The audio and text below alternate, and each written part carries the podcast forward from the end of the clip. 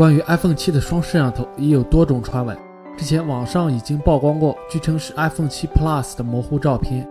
微博网友给出了所谓 iPhone 7双摄像头的高清谍照，在照片中加入了 iPhone 6s Plus 的摄像头对比。搭载双摄像头的或将是5.5英寸的 iPhone 7 Plus。不确定双摄像头版的 iPhone 7 Plus 是否是单独推出的特别版。如果确定的话，那是不是意味着苹果 iPhone 7将推出三款机型？Moto 将发布新款 Moto X。据悉，即将发布的 Moto X 被命名为 Moto X3。目前设备名已出现在了印度进口的信息网站上。Moto X3 将会是一款五英寸屏幕单卡的设备。据国外媒体报道，亚马逊 CEO 贝索斯今天表示，该公司准备在下周发布全新的旗舰版 Kindle。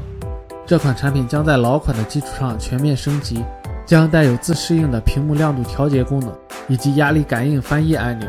贝索斯并没有给出这款设备的具体参数。喜欢阅读的小伙伴等待下周的好消息。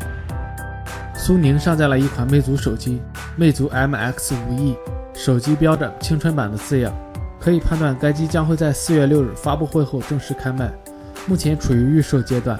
在配置与外观方面与 MX 5一模一样，唯一的不同是使用了一颗一千六百万像素的摄像头。HTC 将在四月十二日正式发布新一代旗舰 HTC 十，网上出现了 HTC 十的白色款的真机谍照，看上去十分舒服，去掉了多下巴之后更加养眼，边框控制也很到位。旗舰尚未发布，HTC 十 mini 已遭曝光，采用四点七英寸屏幕。